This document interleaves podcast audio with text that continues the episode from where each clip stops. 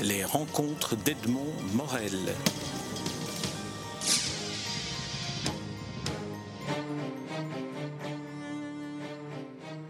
Éric Russon, nous nous rencontrons à l'occasion de la publication de votre premier roman, Crispation, dans une nouvelle maison d'édition, La Miroir, avec une préface de Barbara Abel. Alors on a déjà là un petit matériau pour commencer. Alors les éditions La Miroir, c'est une nouvelle maison d'édition? C'est une maison d'édition qui est née, alors officiellement en octobre dernier, mais elle avait déjà commencé ses activités euh, au mois d'août. Donc en effet, oui, c'est une toute jeune maison d'édition. Euh, Éric Lamirois en est le, promoteur, le directeur, l'initiateur. Et euh, j'ai eu un contact avec lui d'abord professionnellement, évidemment. Euh, il m'avait envoyé les bouquins de ses auteurs. Et puis j'en ai reçu quelques-uns, notamment Carlos Vaquera. Et puis, étant mis au courant qu'il était à la recherche de manuscrits, de gens qui sont connus, enfin qui sont médiatisés, mais pas forcément pour de la littérature, euh, on m'a dit, bah, écoute, il cherche, euh, est-ce que tu as un manuscrit? J'ai dit, bah oui, j'ai un manuscrit qui commence un petit peu à tourner euh, à Paris. Enfin voilà, j'avais quelqu'un qui, qui, qui, avait pris quelques exemplaires pour, pour les présenter à des éditeurs, mais ça faisait un an que ça tournait un petit peu, il faut même avouer que ça tournait un peu en rond. Et donc cette, cette opportunité m'étant offerte, je lui ai envoyé mon manuscrit, et trois jours après, il m'a dit, ok, c'est bon, on le sort pour la foire du livre. Alors, préface de Barbara Abel, et là, elle va m'inspirer ma première question qui est comment les idées nous viennent en tête, qui est une des manières qu'elle a eu de démarrer euh, cette préface. Et je trouve une très, très très bonne question. Alors, comment démarre chez Éric Russon l'idée de faire un roman polyphonique comme celui-ci? Alors ça, c'est la question piège parce que je ne m'en souviens pas. Euh, il y, a tellement de choses. Euh, quand on écrit une nouvelle, généralement une nouvelle c'est une idée qu'on développe sur 10 pages, sur 8 pages. Un roman c'est une première idée euh, et puis les choses s'enchaînent. Il faut qu'une deuxième, une troisième, une quatrième viennent euh, nourrir la, première. Euh, franchement, c'est vrai que c'est un, texte que j'ai terminé au niveau de l'écriture. Enfin, c'est une, version que j'ai achevée en 2010, que j'ai corrigée d'ailleurs avec Barbara Abel, puisque nous étions collègues et nous sommes toujours collègues sur 50 degrés nord. Je lui avais demandé ce, petit service-là qu'elle m'a rendu avec beaucoup de gentillesse. Euh, mais je pense que l'écriture, elle, a dû commencer, je sais pas, 3, 4 ans avant. Euh, comment ça commence? Eh bien par, un, par la lecture d'un fait divers. Euh, deux, faits divers en fait. Euh, un fait divers qui racontait l'histoire d'un couple qui était en effet resté coincé en, plein acte amoureux et qui a dû être emmené d'urgence à l'hôpital et qui crevait de mal. Euh, et puis un autre euh, euh, qui était un petit peu moins dramatique, qui se passait dans un pays du Nord en plein hiver, où en fait deux amoureux étaient restés collés en s'embrassant par leur, leurs appareils dentaires respectifs qui avaient évidemment qui avaient gelé vu la température. Enfin voilà, cette image-là a fait naître chez moi une image et, un, et, un, début et un début d'histoire. Je me dis si un jour euh, ce genre de truc arrive, euh, qu'est-ce qui ferait vraiment déraper la situation? Après, je suis parti sur une émission de télé et après vous dire comment les choses se développent. Je pense qu'un personnage en amène un autre, euh, et, mais tout est parti du, du jeune couple voilà, qui, qui, a cette déconvenue. Alors, revenons sur cette, sur cette situation de départ qui en plus vous permet de faire une sorte de prologue sur l'importance de la première phrase d'un roman, puisque dans cette première phase de roman, vous devez décrire cette situation qui pourrait être décrite de manière un peu scabreuse et qui est finalement une situation physiologiquement extrêmement douloureuse. Mm. Oui, alors la première phrase c'est toujours ben, l'enjeu euh, euh, de, tout écrivain, je crois. Alors, je me souviens d'une émission de mon camarade Jérôme Collin avec euh, Benoît Poulvourde où il citait simplement une première phrase de roman et Benoît ben, enchaînait, d'ailleurs de manière très talentueuse, avec le titre du roman correspondant à la première phrase. Donc c'est vrai que les premières phrases, c'est important parce que bah, la première phrase, première, première page, premier chapitre, parce que c'est là que les choses, à un moment donné, se font ou ne se font pas entre le lecteur et, et le livre. Euh, mais bon, comme c'est la scène de la première phrase, en tout cas la, la première phrase de cette scène, euh, c'est la scène d'ouverture et donc forcément c'est une scène qui pourrait en effet être décrite de manière scabreuse.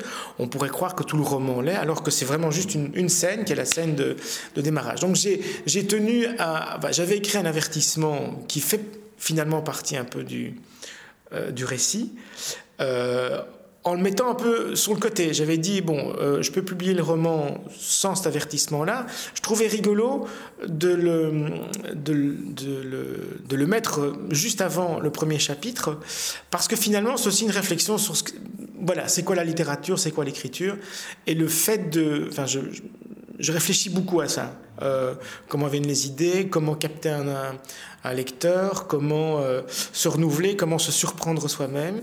Ce sont des questions que je me pose généralement en tant que journaliste quand je reçois des auteurs qui me plaisent ou pas. Euh, et donc, voilà, en, faisant l'exercice inverse qui est donc de, de ne plus être de ce côté-là de la barrière, mais du côté de, de la création, je me suis beaucoup posé de questions sur l'écriture. Et donc, notamment celle-là. Alors, vous m'avez écrit une, gentille dédicace dans laquelle vous écrivez ce premier roman qui n'est pas du tout autobiographique, comme si vous vouliez déjà euh, me mettre en garde contre le fait qu'un roman euh, n'est pas autobiographique, ce qui est pour moi mon credo euh, perpétuel. Je ne veux pas chercher l'autobiographie derrière les personnages d'un roman, mais malgré tout, la situation, euh, l'environnement d'une partie de, l'action, c'est un studio de télévision avec une émission en direct. Alors là, j'imagine que vous avez pu nourrir votre inspiration d'incidents qui sont déroulés pendant vos émissions. Eh bien, pas du tout. Parce que d'abord, euh, depuis que je suis en télé, en tout cas à 50 degrés Nord, je ne fais pas d'émissions, plus d'émissions en direct. J'en ai fait quand j'étais à Télé Bruxelles pendant pas mal d'années, mais c'était pas des émissions, oui, il y avait des duplex, mais c'était des duplex que, hein, comme on dit à Bruxelles, c'était des duplex derrière le coin, enfin, ou dans le centre-ville alors qu'on était à Molenbeek. Donc c'était pas vraiment. Euh, c'est vrai qu'il y avait parfois des, petits problèmes techniques. Ici, j'imagine vraiment une émission d'envergure, une émission euh, nationale, une émission de service public, euh, mais qui glisse un peu voilà, vers, euh, je dirais, le, côté un peu people, où on reçoit un invité. Euh, Dites-nous quand même, pour ceux qui n'ont pas lu le livre, que l'invité, c'est quand même le président de la République. Et l'animateur, c'est la star de ce type d'émission, Brenner, j'ai oublié son prénom. C'est Michel Brenner. Alors évidemment, les références, il y a des références, mais les références sont très, sont très larges, parce que bon, je l'ai écrit à l'époque sous le précédent quinquennat français, donc tout le monde reconnaîtra le, président dont il s'agit, qui est un président en effet qui a divorcé, qui est un président qui, qui est un peu colérique, etc. Aujourd'hui, on a un autre quinquennat et on se rend compte que finalement, le, côté people de la fonction est quasiment plus important euh, que, que, le côté politique, euh, et que parfois certaines failles politiques euh, ben, sont secourues, si je puis dire, médiatiquement parlant, par, par le côté people. Ça, c'est donc, je me dis, finalement, on n'a pas trop. On n'est pas trop dépaysé par rapport au précédent président. Et puis, de toute façon, en 2017, à mon avis, vu, vu ce qui se passe en France, le, le, le président précédent va revenir. Mais c'est pas tellement l'important, c'est de se dire que qu'une goutte d'eau dans un enfin qu'un grain de sable plutôt dans un engrenage peut vraiment faire tomber des dominos et qu'on dépend tous les uns des autres que nous soyons à la tête d'un État ou que, ou que, nous soyons simplement voilà simples citoyens euh, ça peut faire des dégâts voilà euh, ce, fameux grain de sable. C'est une manière de j'aime bien les romans coraux j'aime bien en tant que lecteur les, les, films aussi qui à un moment donné où il n'y a pas vraiment de personnage principal où la situation finalement est le personnage principal. Et tous les, tous les protagonistes en sont les, les, victimes ou les même pas les acteurs. Souvent sont ils sont ils sont plutôt en effet victimes de la situation.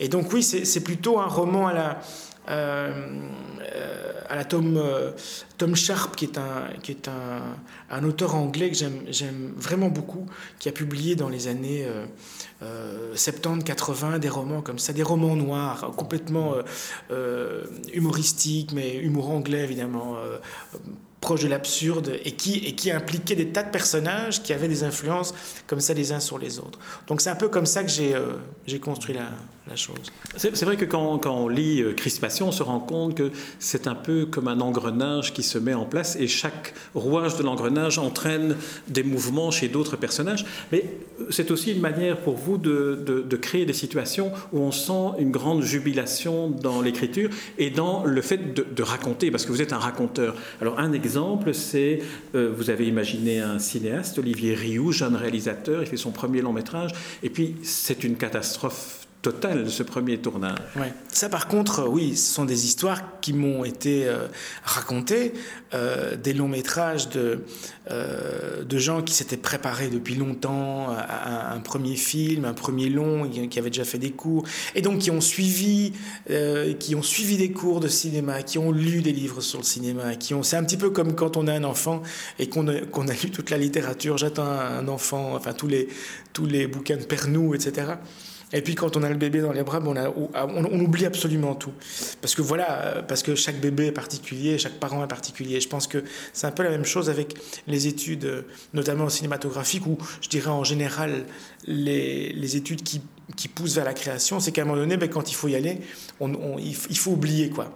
Et euh, oui, j'ai entendu des histoires comme ça de, de, tournage qui ont tourné à la, catastrophe, où, des comédiens ont pris le pouvoir sur... Euh, sur le réalisateur, où le réalisateur a perdu, a, perdu pied, s'est vu débordé par ses propres techniciens. Enfin, il y, a des, il y a deux, trois exemples qui sont assez célèbres, et ça doit être assez fou.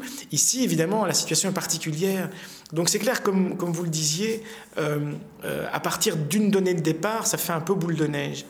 Euh, ce que j'aime bien, en fait, c'est une donnée de départ, mais qui, est improbable, presque illogique, où on se dit c'est pas possible. Si cette donnée de départ fonctionne, les, toutes les conséquences deviennent logiques. C'est-à-dire que si, le, si le, lecteur se dit Ok, Banco, je joue le jeu et j'y crois, tout ce qui vient après est logique. À partir du moment où il y a en, effet quelqu'un qui euh, tape sur le premier domino, euh, voilà, les autres, euh, les autres suivent. Et donc, oui, c'est vrai que ce pauvre réalisateur est victime à la fois de la situation, il, est, alors qu'il est absolument étranger au, centre du, drame, si je puis dire, euh, mais il va quand même être une, victime collatérale. Pas trop rentrer dans, dans, le détail, mais il va hériter d'une comédienne qui n'est pas la bonne, quoi. La difficulté de ce genre d'interview à propos d'un roman comme celui-là, c'est qu'on ne peut pas raconter tout, on ne peut pas raconter la trame, mais en évoquant peut-être des, séquences comme celle-là. Alors il y a une autre, euh, un autre aspect de votre roman que j'aimerais euh, que vous évoquiez, c'est celui de, certains personnages qui sont très attachants. On a l'impression, par exemple, que votre personnage principal de Vincent Mac est un personnage auquel vous attachez un peu, il est un peu perdu dans sa vie, il ne sait plus vraiment où il en est, et on sent une grande empathie chez vous pour Oui, c'est vrai. Euh, c'est quelqu'un, je pense que si, euh, euh, si j'avais écrit un scénario de film, j'aurais pensé ben, à, Benoît Poulvour, c'est-à-dire quelqu'un qui, qui, qui a des réactions parfois sans doute amères par rapport à la vie, mais, mais on le comprend. Parce que la vie peut parfois être cruelle avec avec les gens euh, qui la vivent, parce que voilà, on a des rêves, et puis à un moment donné, ben, on se retrouve petit fonctionnaire qui gagne peut-être bien sa vie, qui a peut-être une, famille, euh, voilà, je dirais, qui correspond à, certains, à un certain modèle, mais en même temps, euh, les rêves qu'on a pu avoir sont un peu cassés par le quotidien, par la manière dont les gens vous parlent au bureau, etc. Et donc tout le monde a droit au respect. Et c'est vrai que ce personnage de Vincent Mac, qui est un petit peu le déclencheur euh, bon, il y a un déclencheur. Racontez-nous le déclenchement quand même. Euh, comme ça, on pourra rattacher le président de la République, l'animateur et Vincent. Voilà, donc il y a une émission de télévision qui est euh, une, première émission, c'est un, numéro 1 ou numéro 0. une émission en direct, grand plateau de télévision, j'irai à l'américaine ou à la française, samedi soir, en public, avec des invités qui viennent chanter, etc. Un invité principal. C'est un petit peu le jeu de la vérité de Patrick Sabatier d'il y a 30 ans, qui avait d'ailleurs fait des victimes, notamment Chantal Goya. Mais euh, au lieu que ce soit des gens qui téléphonent, euh, la télé envoie des équipes, envoie une équipe volante dans tout le pays euh, auprès de gens qui ont posé leur candidature pour poser la question à l'invité principal. Et donc, il y a un tirage au sort qui est fait juste avant l'émission. Tout le monde qui a, enfin, tous ceux ou celles qui ont posé leur candidature attendent chez eux. C'est une manière de, de, tenir leurs spectateurs en haleine, en tout cas eux. Il y a un nom qui tombe, euh, une adresse qui tombe, et l'adresse est dite par euh, l'animateur. Donc pour euh, le, le, le, premier candidat à pouvoir poser une question, il se fait que c'est ce Vincent Mag qui habite dans un immeuble dans lequel il se passe autre chose à un autre étage, évidemment l'équipe va se tromper d'étage, il va y avoir une erreur dans un fax ou dans un message qui est transmis. Et donc c'est là qu'à un moment donné, Vincent Mac non seulement va se voir frustré de pouvoir poser cette question, ou sa question, à laquelle il a pensé pendant des heures et des jours, euh, à l'invité de, cette nouvelle émission. Mais en plus, l'émission va être annulée parce qu'il va y avoir un, mini scandale. Et donc lui, forcément, c'est la goutte d'eau, quoi. Et c'est la goutte d'eau dans une vie, en effet, où il y a beaucoup d'amertume, il y a beaucoup de déception, beaucoup de frustration. Et il va se dire, maintenant j'en ai marre, je prends les choses en main. Et il va prendre les choses en main de manière un tout petit peu on va dire, un peu, un peu violente. Un peu, un peu radical. C'est un peu comme le personnage de Michael Douglas dans euh, un film où, il, perd pied, quoi, et, il devient... Il pète un câble, il pète un câble, et, euh, c'est quelqu'un qui a envie d'exister. Je pense que ça, c'est un petit peu, évidemment, euh, la faute à, entre guillemets, les médias, la télé, etc. C'est la fameuse phrase d'Andy Warhol. On a tous besoin de notre quart d'heure de, gloire.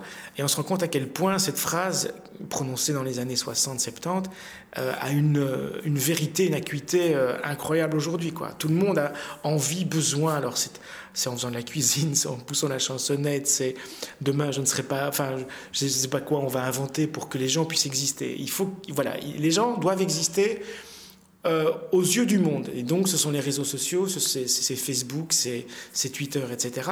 Et ce monsieur, ben, ça fait 45, 50 ans qu'il n'existe pas, quoi.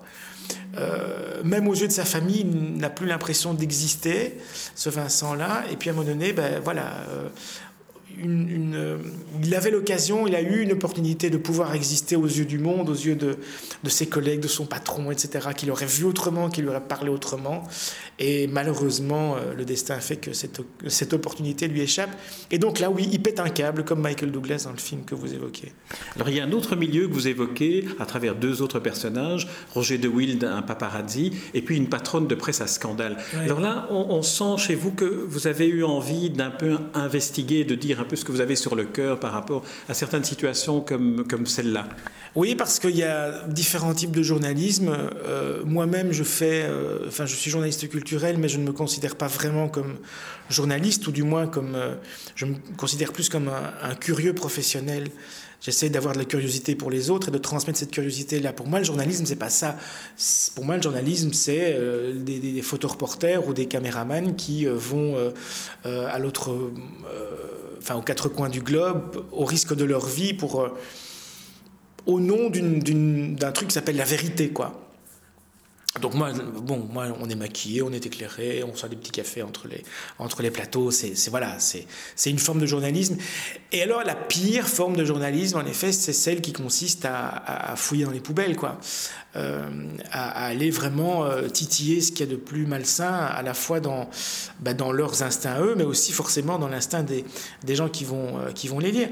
Donc, je, je ne vois pas Enfin, je ne vois pas l'intérêt, franchement, d'aller euh, violer, par exemple, l'intimité.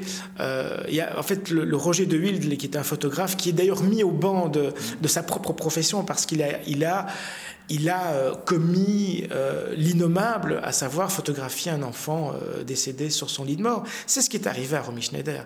Romy Schneider, quand elle a perdu son fils, qui est décédé dans des circonstances dramatiques, euh, euh, il y a un journaliste à l'époque de je ne sais plus quel journal, ça devait être Paris Match ou je ne sais plus quoi, qui, qui s'est fait passer pour un médecin ou un infirmier, qui a pénétré dans la, dans la chambre où reposait le corps de cet enfant et qui en a fait des photos. Je crois que ça s'est passé aussi avec euh, Mitterrand. Quand François Mitterrand est mort, quelqu'un s'est introduit avec, en, étant déguisé en, en infirmier, en ambulancier, je sais pas quoi, enfin pour prendre des photos.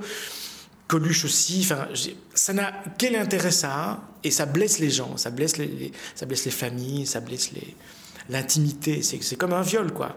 Et donc oui, ce personnage-là euh, me permet de pas de balancer parce que je pense qu'il y a quand même pas mal de gens qui ont compris quand même que il y, a, journalisme et journalisme, et puis il y a journaux d'un côté et torchons de l'autre. Par contre, ce qui me parfois m'embête un peu, c'est que euh, les, les médias traditionnels qui ne sont pas dans cette mouvance-là ont parfois tendance à euh, jouer cette carte-là. Et justement, aujourd'hui, on voit bien, enfin, quand euh, François Hollande fait sa première grande déclaration euh, de l'année, ses bons voeux avec la politique des mois à venir, tout ce qui intéresse les gens, et c'est pour ça qu'ils se bousculent au portillon de l'Élysée, ben, c'est de savoir si Trier-Weiler va toujours être la deuxième dame ou si c'est si Julie Gaillet. Donc on voit quand même que cette presse-là, euh, même si euh, parfois elle donne euh, la nausée et les mains sales, comme disait Sartre, ben, cette presse-là, elle a quand même une influence sur la presse traditionnelle. Et il y a de quoi s'inquiéter peut-être. Alors, Éric Lusson, on le disait, c'est votre premier roman. Euh, dans un premier roman, on a parfois cette tentation de vouloir tout mettre, tout dire, et on se trouve devant une difficulté lorsqu'on entame le deuxième roman. Alors, où en êtes-vous de ce point de vue-là? Alors, je ne sais. Alors, il y a, pour mettre les choses dans l'ordre, c'est le premier que j'ai terminé. Bon, il y en a d'autres qui étaient déjà en cours, qui, qui, se sont arrêtés. Euh, en plein milieu parce que voilà, faute d'inspiration, puis parfois on se retrouve dans un nœud, on ne sait plus quoi vraiment euh, raconter pour continuer l'histoire. Euh, là, en fait, dans l'état actuel des choses, il y en a un deuxième qui est terminé, euh, mais qui doit être relu, qui doit être brossé, poncé, il faut retirer, monter, etc. donc il y a, j'irai la, la première matière brute de ce deuxième roman est et là. Euh, c'est venu après Crispation, hein, ce dont je vous parle. Par contre, il y en a un autre qui s'appelle le Bisextile, enfin, titre provisoire, euh, qui lui doit encore voir ses deux, trois derniers chapitres écrits. Donc on est quasiment à la fin. Par contre, là, c'est un, projet qui date d'avant euh, Crispation et qui est un projet qui a d'abord été écrit sous la forme d'un roman, et puis ça n'a pas été, parce que je l'avais envoyé en France, mais je vous dis, il y a bien 15 ans, 15-20 ans il m'a été renvoyé en disant voilà, c'est un roman qui hésite entre deux genres, et puis voilà, il est bien, mais on ne peut pas le publier. C'était chez Alma Michel, et j'avais quand même reçu une, une lettre motivée. Une vraie lettre. Ouais, une vraie lettre. Et donc j'ai laissé sur le côté, puis j'ai écrit d'autres trucs. Et puis à un moment donné, je me suis dit tiens, une idée, hop, je vais inverser. Au lieu de faire. Euh, je, vais écrire le contre-champ du précédent, mais avec la même histoire. Et donc, du coup, ça s'est tellement bien mis en place que je voyais des, des images, donc j'ai commencé à écrire un scénario. Euh, et puis, euh, au fur et à mesure que le scénario s'écrit, on se dit, mais bon, un scénario en Belgique, c'est quand même long, etc. Puis, y a, du, coup, il y a Yann Moix qui, qui, fait son, qui fait son podium après avoir écrit un roman. podium pour pouvoir convaincre à la fois Benoît Poulvorde et les producteurs de le faire. Donc je me dis, ben, je vais écrire le roman. Donc voilà, le roman, c'est écrit en plusieurs étapes comme ça. Donc celui-là, je le termine. Mais euh, non, je crois, je crois pas avoir tout mis dans Crispation parce que je, le, deuxième que j'ai écrit, qui n'a pas de titre définitif, est un roman beaucoup plus noir. Euh, sur un personnage qui a des, espèces d'hallucinations comme ça, assez violentes. Et le troisième, en fait, c'est un roman qui est pas du tout... Je pense, bon, Crispation est quand même des trucs assez drôles des trucs un peu absurdes, mais c'est drôle. Dans le, troisième que je termine, euh, là, on est beaucoup plus dans une, euh, dans une projection, dans un futur un peu hypothétique, mais ici, dans ce coin-ci du monde, mais avec une, une loi qui, euh, elle, plutôt appartient à, un des grands pays d'Asie. Et donc voilà, c'est un roman qui commence comme un roman psychologique et qui continue un peu comme un roman noir. Mais bon, voilà, j'espère que qui trouveront euh, éditeur. En tout cas, on, sait qu'on peut attendre, attendre la suite de ce premier roman, dont je rappelle le titre, Crispation. Éric Russon, je vous remercie pour cette interview. Je rappelle que ce roman est paru avec une préface de Barbara Abel, romancière, euh, aux éditions La Miroir. Merci Éric Russon. Merci à vous. Les rencontres d'Edmond Morel.